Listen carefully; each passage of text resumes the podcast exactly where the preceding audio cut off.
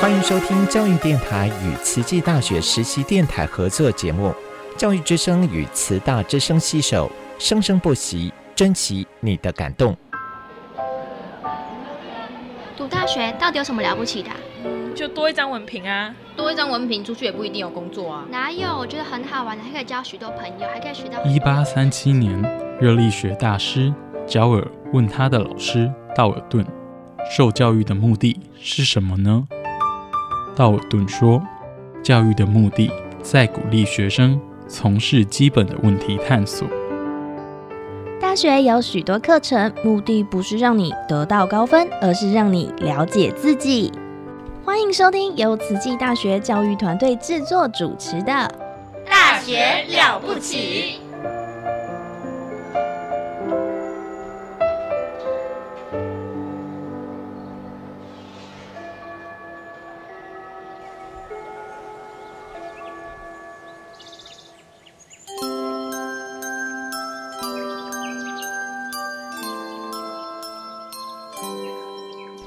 欢迎收听慈大之声实习广播电台，我们的节目是《大学了不起》。那慈大人物志，我是主持人陆秀芳。今天呢，在我们的现场，我们邀请到传播学系魏敏秀老师来到我们的节目。魏老师好，秀芳老师好，各位听众朋友大家好。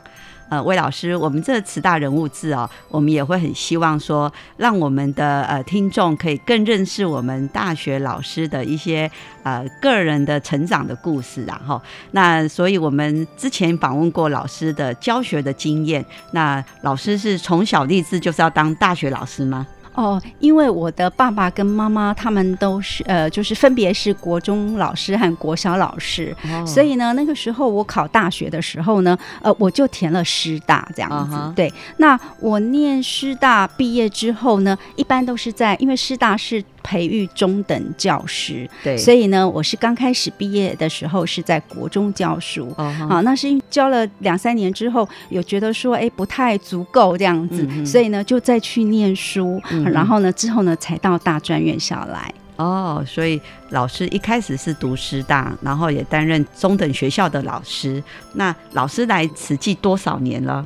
啊，我来慈济今年是第十六年，第十六年。那之前也有在大专院校的教学过吗？有哦，所以慈大是你第二个学校。呃，应该说第三个学校，因为还有个中等的。是之前的话，还曾经在国中教过书。那慈济大学十六年应该算最久的了吼。对，好，算是最久。其实我们有时候在回顾自己，像魏老师还蛮年轻的，然后现在回想起来，老师你觉得有什么样的人是你的贵人呢？哦，好，其实啊，要讲贵人，那真是太多了。我真的是呃，生命里面到处呢都有呃，就是呃，这个好的姻缘哈。那诶。呃，我想。呃，今天倒是可以特别跟大家分享两位贵人哦。我我觉得就是在我的教学，对我的教学的呃生涯哈，教教学的理念有很大启发的两个人。但这两个人很奇妙哦，我其实都没有跟他们有非常深厚的这个就是接触，这样没有近距离对，没有很近距离哦，却有影响到，而且是很大的影响。哦哦，那第一位呢是就是我们的上人哦，我们实际创办人是，然后那个时。时候哦，是其实是在我在国中教书的时候，嗯。哦，你看那很早以前的事了哈，对，就是二三十年前啊，那个时候呢，我们学校呢有一位呃师姐，嗯。啊，然后她呢就呃问我说，哎呃那时候我在台北市。的国中教书哈，那那位师姐呢就问我说：“哎，那个什么时候呢？哎，有一天礼拜六，他们呢要呃这个来回来花莲的慈济的金舍哈，然后呢就是呃呃住上一宿这样子哈，然后他们要回来见一下上人，但带有他们的事情就对了。然后他那个时候就邀请我说：，哎，你有没有兴趣要来看一看？”跟着我们一起来走一走。我说嗯好啊哈。好那那个时候哦还是那个礼拜六还有上半天课的时代。哦民国八十几年。对对。好然后呢那我记得那一天哦呃我们就是一行人大概七八位吧哈。然后呢大概呢就是呃礼拜六下午之后呢才坐火车从台北到花莲。那个时候没有那个。普悠玛。也没有泰鲁格，那时候只有柴联自强号。对，所以那时候那也因为一行人可能买票不容易，所以呢，呃，我记得他们买到了那种慢车票就对了，坐很久。对 对，就坐很久，然后坐到花莲的时候已经天黑，大概呃六七点了。嗯然后那个时候呢，就有呃这个呃呃这个金社的人来呃用那个小巴士接我们到金社哈。然后那时候就进去金社的时候就是天黑了，已经大概。晚上七点多左右了哈，然后呢，那呃，我们就一行人呢就进去一个小房间，然后上人呢就坐在那边哈，然后呢就呃这个跟我们呃这个说几句说一些话，然后呢，那我记得那时候我们进去的时候啊，呃上人呢他第一句话先关心我们说你们吃饭了没？嗯，这样，然后呃这个师兄师姐们大大家都说吃过了，嗯嗯啊。其实我们都没有吃饭，因为那时候在火车上面不是很方便，嗯然后坐很久，因为火车好像还误点哦。嗯总之我们是没有吃饭。然后接着上人回答什么呢？他说：“出家人不打诳语。”嗯嗯，所有人都笑了，你知道吗？要被夹崩的，要被夹崩。就哎，我那那个时候我觉得上人。很睿智哎，知道还没吃饭，知道我们都还没吃饭，我们没有人，没有人敢说。然后呢？他呢，就从那么一点点蛛丝马迹就看出来这样子，然后他就立刻吩咐那个厨房的师傅师傅帮我们找看看有没有什么吃的哈。那厨房师傅呢，就找了一些素粽，就是呃，他们可能白天包，因为素粽就比较容易，因为他们其实那个时候厨房都已经呃收拾好了哈。那那师傅呢，就帮我们呃这个蒸了一些素粽给我们吃哦。我我到现在啊，我我都还记得，就是。那个素粽哦，大概是我一生到现在我吃过味道最好吃的素粽，就是在那天晚上吃的。哦，所以魏老师是在国中担任老师的时候，受慈济的志工的邀请，说我们要回去金色，要不要跟我们去？那魏老师是一个一个很 open mind 的人。哦，好啊，有时间呐。对，而且那个时候，呃，我们一行人好像都是在教育界服务的，就是那一次去的人。哦，有可能是。教联会的对教联会，所以那个时候上人呢，跟我们所说的呃一个勉励，就是他讲的很简单，他只有讲爱用心，嗯，就是要用心，嗯哼，哎，他就只讲这么一点，哎，然后呢那个点就一直记在我的脑海里面。那个时候我也。完全没有想到我会来慈济服务哎，因为你看那时候我在台北的国中教书，嗯，跟慈济一点关联都没有。对，然后呢，所以我会觉得姻缘很巧妙。那后来呢，在经过了十十几年之后，哎，我居然可以有一个机会来慈济应征，对，就觉得哎，会觉得那个姻缘真的是很巧妙的，就嗯，在我们生命里面发生。是哦，对，所以在我们回想哦，在我们生活当中哦。跟我们这样子擦肩而过的姻缘哈，有时候我们当下就是人家邀约说要不要啊？哈，我们说好，我们去看一看。就我们去看一看的时候，我们完全也没有任何的期待哦，就只是说好奇哦，去看看。就没想到老师的第三份工作，就是现在慈济大学服务，目前算已经十多年来是你服务最久的一个单位哦，甚至真的就以这里为家了哈。然后也培育非常多的传播系的学生了，所以这样回想起来，这个跟慈济的渊源，原来是你担担任中学老师的时候就已经播下这个种子了。那后来还有机会再跟这位呃慈济的志工有联系吗？有哎，后来呢，我离开的时候呢，呃，离开那个国中的时候呢，其实我们也没有留下什么联络的电话。可是有一天呢，我在那个医院的，就是餐厅，嗯啊，我们医院二楼有个那个餐厅，有没有？哎啊，对，就在那里，哎，我又遇到了那位师姐，哇。怎么呢？那他回来做自工吗？是的，他是呃委员。哎，对，那他那天也是因为有什么任务回来，然后我们就在那里相遇了，然后就觉得哇，真的是那个多年不见，然后那样的一个很多年前的姻缘到这边，哎，我们又在哎哎可以那个见面这样。是他先认出你，还是你认出他？呃，好像两个人一起认出来，就是眼睛相会，哈，一相会就马上认出来了。是。哇，那我相信我们这位慈济委员、这位志工能够看到你现在在慈大服务，他应该非常的开心，因为我们其实有非常多的慈济人、慈济的志工在社会各个角落，都会很希望说，哎，我们就是可以多认识慈济呀，可以加入慈济呀。那哪怕是慈济有很多的呃很多的工作可以做，可以做志工，当然慈济也有。呃，四大志业，就像魏老师所培育的学生，传播学系毕业的学生，他们就会是在一个呃传播界。那我们就有慈济的呃大爱台，我们有慈济广播电台，所以也很多的学生是留下来慈济服务，就是结下这种姻缘哦。那真的好特别，所以这是第一位贵人哦。那我们先听一下音乐哦，等一下哈，我想要再好奇一下第二位贵人是谁。轻轻地唱，唱着呀唱，我来到花莲港，暖暖的阳光照在我脸上，我忘了我是来自何方。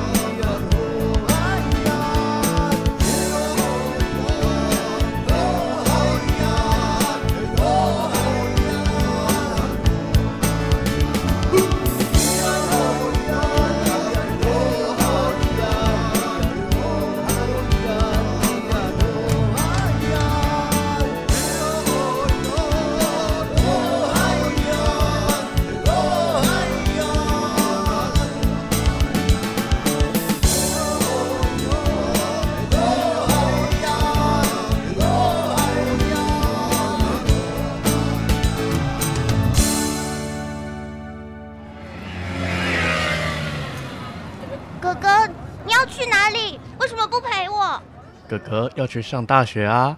大学有什么了不起？大学很了不起，大学可以上到专业知识，甚至可以有很多很多的好朋友。妹妹，要不要跟哥哥一起去读大学啊？哎呀，我要！那哥哥就带你去听《大学了不起》。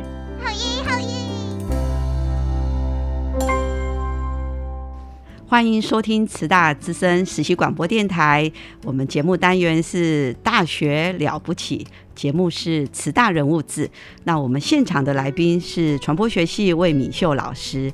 魏老师好，刚刚啊来聊天的时候，真的是也是觉得说，真的是蛮神奇的耶。哈，就是呃，在老师年轻的时候啊，就这样子来金色看看，结果没想到十多年后、二十年后。就在慈济服务了哦，那为慈济培养人才。那刚刚老师说，在人生当中还有另外一位贵人，那可不可以请老师分享一下呢？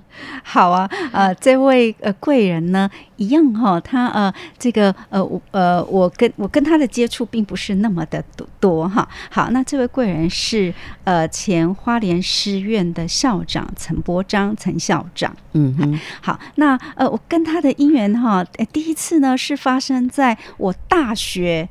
二年级的时候，就老师读师大的时候，对，那个时候呢，他是呃师大的教授，那我呢就是学生哈，然后呢，我也没有修他的课哦，我只是去听他一场演讲。好，那个时候呢，呃，因为他的夫人啊，呃，也是卢老师、卢教授啊，他们正好去英国考察下山学校回来啊。下山学校是呃国内呃呃，应该说全球了啊，在当时呢，呃，推动人本主义哈最为呃先进的一个学校哦。是，那他回来回回来之后，就在学校办一个演讲哈。那我那时候就去听，听完之后呢，我就哎受到很大的一个冲击，就觉得说。啊，那样的人本教育的这种理念啊，呃，就很呃深深的就在我的脑海里面啊。那所以呢，呃，我一直到现在，我都觉得我呃，就是在这个部分啊，我是很努力的在呃，这个就是福音人本主义这样的一个教学的理念啊，在我的教学里头这样子哈。好，然后后来呢，呃，在我来到慈大之后，嗯，然后有一次的一个。呃，机会呢，就是呃，陈陈校长那个时候，呃，陈伯章呃校长就来到了，也来到了花莲师院担任校长。嗯，然后就在一次的演讲吧，哦，是他主讲，然后在花莲师院，嗯那我呢就去听了。嗯，那那一次呢，他讲的主题是潜在课程。嗯嗯，好，那。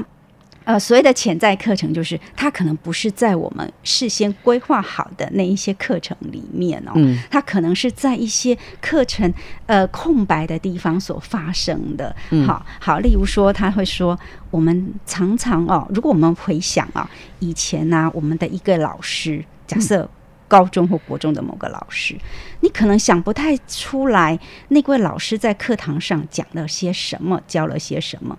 可是你可能会记得那位老师，他呢在操场，在操场在比呃运动的时候跟你说的一句什么话。嗯，哎呀，对。然后在那个之前哦，我是一个上课比较，就是因为师范体系毕业哦，嗯，我们的训练就是。就是要写教案哈，就是从课堂第一分钟到最后一分钟哦，我们的那个 教学活动都是排的好好的，哎，照着照着那个框架走，对对，而且那个时间都是要刚刚好的，这几分钟的活动哈，接下来几分钟的活动，对，然后呢，后来我呃。呃，听呃，就是在那个呃呃听过他那个演讲之后，我也突然好像受到了一个启发，觉得哎，好像我应该要在我的课堂里面有一点点留白，嗯，然后那个留白不是真的留白没做事，嗯，而是那个留白是一种弹性，嗯，一种空间，嗯，一种我跟学生分享。我所准备的东西之外的东西，而那之外的东西可能是他们所关心、有兴趣，而我之前没想到的，嗯。呀，所以后来呢，我就会开始在我的课程里面有一些这样的留白，然后呢，让我跟学生有更弹性的一种互动的可能。啊，是，所以听起来，呃，魏老师就是一个嗯很认真学习的老师。所以一场的演讲啊，陈陈校长也是老师，在读大学的时候，师大的老师来到花莲师范，当时是花莲师范学院还是花莲教育大学的校长，然后听了他的演讲。然后老师就这样子照着校长所说的一种呃人本教育，不要忽略潜在课程对学生的影响力，因为有时候我们照着框架走的时候，其实学生只是为了应付那个学分啊，应付那个测验。那但是如果老师在课程穿插一些留白，那个留白是老师可以给自己跟学生有一些空间，可以超出这个教教学目标、教学活动其他的活动。那这样子有时候就像学生他在回顾的时候，他毕业十年了，毕业五年了，他再去印象说我在大学学什么，我想真的很少会说是什么学分得几分，而他会说的是我在大学是有跟老师老师的一句话，或是老师跟我的对话影响他就会很久。哇，这听起来真的是挺有趣的，让我也收获很大。哈，那接着呢，呃，魏老师是在传播学系担任健康传播学群的各种年级的课程的授业。那我们看老师平常工作繁忙，研究繁忙，那老师在寒暑假好像也蛮会安排自己的生活啊。那可不可以请老师帮我们分享一下？安排这种工作的调剂的这种怎么样的一种休闲生活，带给你什么样的影响？好吧，呃，我最喜欢的休闲活动哈，应该就是出国旅游了。哇，哎，那我们真的是这三年，老师，那你都没有，我们都不能出国，不方便出国哦。那可以分享三年前有什么特殊的一些旅游的经验吗？好，呃，其实出国旅游呢，我觉得，呃，一一个是。一个是我觉得那是我们全家人的好的回忆。哎，就是回回忆真的是无价耶！嘿，对啊，那个，因为当我现在看着以前的那些照片，那个小孩子还那么小的时候，然后我带他去哪里玩，然后现在再看他现在已经长那么大了，这样你就会觉得啊，好在那个时候有跟他去那里玩，就是那种感觉就是这样，就是那个小孩子的那个成长，或者是我们呃，我们人我们也一样啊。其实那个时候的我们很年轻，哎，现在已经不太。不没有那么年轻喽，所以在那个时候，呃，能够去那个地方，大家，呃，就是家里人一起共度那样子的一种美好，我觉得那个回忆是无价，这是第一个。嗯，那第二个呢，我会呃定期喜欢出国旅游啊，主要也还是想觉我我觉得想要去看看国外，然后呢，去看看不同的世界。嗯嗯，常常呢，我会发现啊，那个。呃，不管哪个国家哈，嗯，或是人民哈，地区哈，嗯，好，他们的生活的方式哦，其实都跟当地风土民情有关。对，嘿，那当我们走到那里的时候，我们才能够去体会到。嗯，好，比方说吃的好了，嗯，好哦。韩国的那个泡菜为什么那么好？嗯哦，因为天气冷，所以那个大白菜长得真好啊。嗯所以呢，哎，那个那个呃，天气冷，所以因此它那个白菜再加上辣椒，嗯，好才可以种，就是那样子的一种食物啊，会让它在那样的天气里面吃起来特别的爽。然后，但是呢，又不会太寒冷，对不对？对呀，好，然后呢，哎。比方说生活习惯好了，好到了越南，嗯，呃。有时候我们会看到一些照片，比方说在东南亚的一些国家，我们会看到哦，有一些这个呃人们哈，可能就很随性的在呃骑楼下面，或者是有树荫的对有树荫的地方摆个桌子，摆个椅子，甚至于我还遇过他就在摩托车上就睡了的人，就就在那里打盹了就睡觉哦。实际上走到那个地方之后，就会发现是啊，当地天气很热。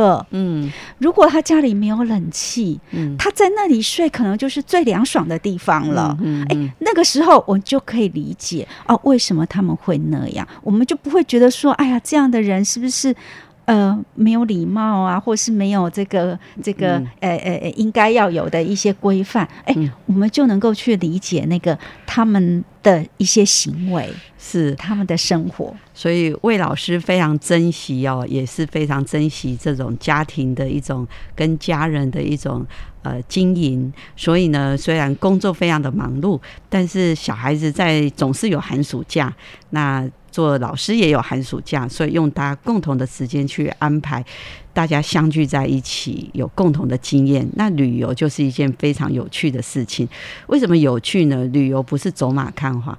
听魏老师这样的分享，他能够去观察，在他所世界各地，为什么他们会用这样的饮食？为什么他们会有这样的生活习惯？其实再去了解他们所处的环境啊，他们的资源啊，那比如说像这个韩国泡菜，大家也都很爱吃啊。这个韩国辣炒年糕啊，一定都要加泡菜。那因原来是他们的这个大白菜长得又大又肥哦，那所以就是在这样一个地理环境。之下就会有腌这些白萝卜啊，腌这个泡菜。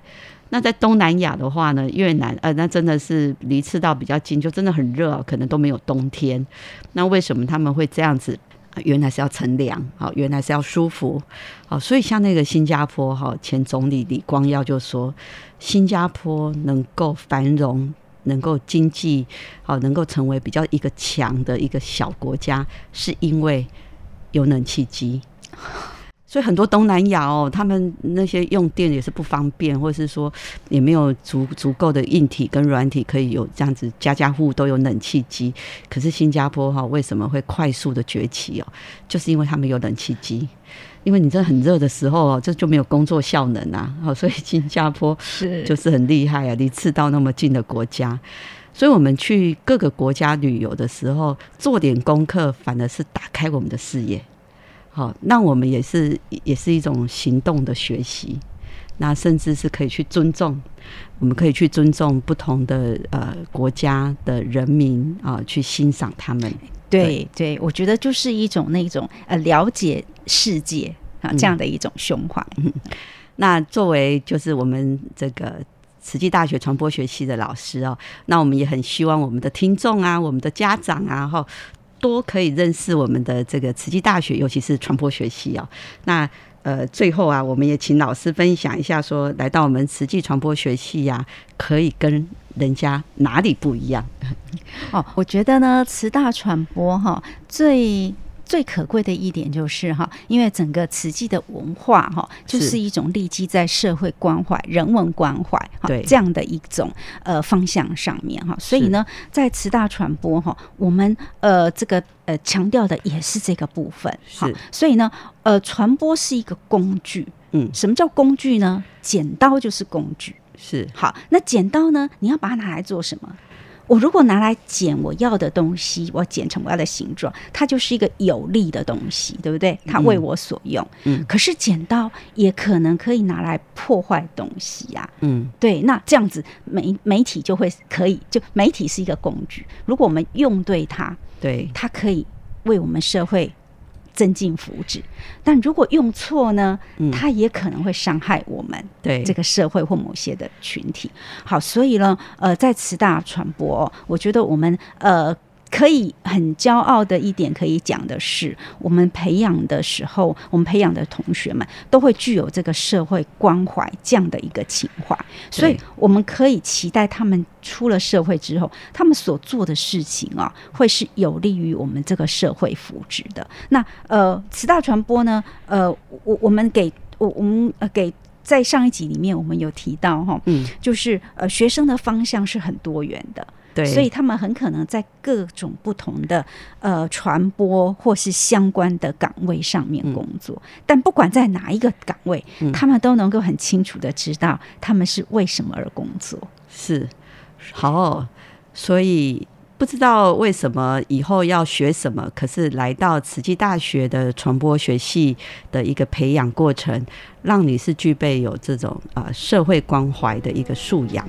那传播就是要让社会的良善的循环一直传播循环下去，所以要好的良好的传播啊，那就是来到慈济大学传播学系，相信你是可以。被培养出具有人文关怀的传播专业人才，谢谢魏老师，谢谢谢谢大家。不管什么样的掌纹，都能够握住需要你的手。不管面对多少挫折，都能在逆出口。